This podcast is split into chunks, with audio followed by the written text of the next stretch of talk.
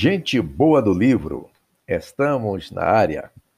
Nós somos A Honra do Clã, o maior épico da literatura brasileira, uma obra extraordinária, uma história inesquecível. E vamos contar uma super novidade para vocês. Mas Jagatiwan era uma dançarina. Ela flutuava sobre a areia. Como ela se movia, dava a impressão de nem tocar o solo. A leveza de movimentos, a rapidez, a fluidez das trocas de posição, a maneira como ela passava da defesa para o ataque e vice-versa era impressionante. Sempre fora. Algo que fica muito evidente em A Honra do Clã é a questão ética. O legado do profeta já nos traz vislumbres da rigidez do código de ética dos guerreiros, que, independentemente das posições políticas e das decisões pessoais que serão tomadas, traduzem uma tradição que é rigorosamente observada.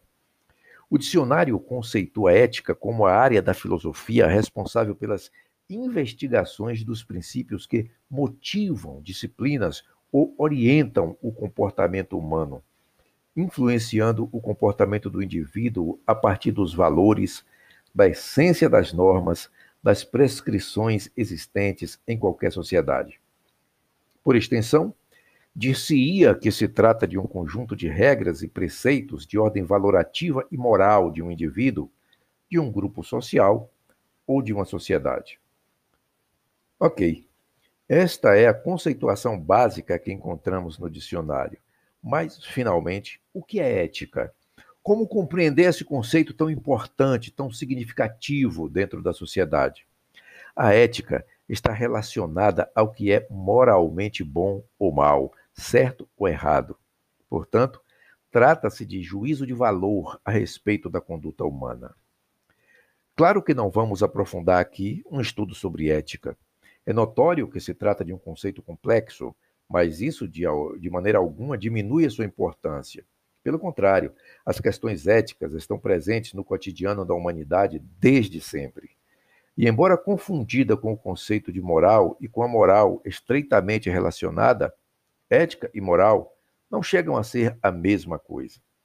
Em O Legado do Profeta, algumas personagens são tomadas em determinados momentos por conflitos éticos ou tomam decisões marcadamente motivadas por seus conceitos éticos individuais, sua visão de mundo própria, sua compreensão do que é certo e errado, com aplicação muito específica. Exemplo disso é Miracora, uma personagem sobre a qual já falamos em um de nossos podcasts, que se vê num dilema entre forçar um sacerdote mor a fazer uma revelação pública de um fato como se o fizesse de forma voluntária, ou expô-lo publicamente diante de uma assembleia, já que o assunto precisa vir à tona. O que fazer? Como agir? Até que ponto seria ética uma ou outra atitude? Na verdade, em nosso dia a dia, estamos a todo instante nos defrontando com questões éticas que nos passam despercebidas. Eventualmente, questões éticas de maior amplitude, de maior importância, aparecem à nossa frente, mas de modo geral, são as pequenas coisas, as pequenas decisões, as pequenas escolhas, as condutas que parecem ter pouco significado e pouco impacto em nós e nos outros que consolidam a nossa ética individual. Como eu já disse em algum momento aqui em nossos posts, há personagens que só irão aparecer no livro 2 e outros só no livro 3. Eventualmente, um ou outro personagem pode só aparecer no livro 1, O Legado do Profeta, ou apenas em algum dos outros dois, mas o fato é que todo personagem tem algo a dizer, algo a contar para o leitor, ainda que seja uma personagem que sequer chega a falar alguma coisa. O legado do profeta é o sopé da montanha. O livro 2 é a parte intermediária.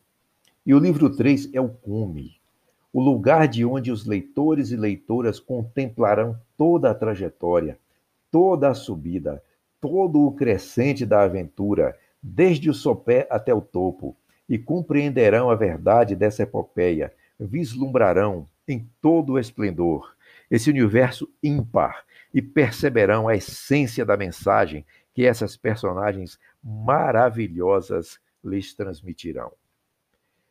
E dentro de tudo isso, das escolhas, das condutas, das crenças de cada um, dos os sonhos, as lutas, o sangue, a morte, a ambição e busca, a desenfreada busca que nos move a todos que respiramos.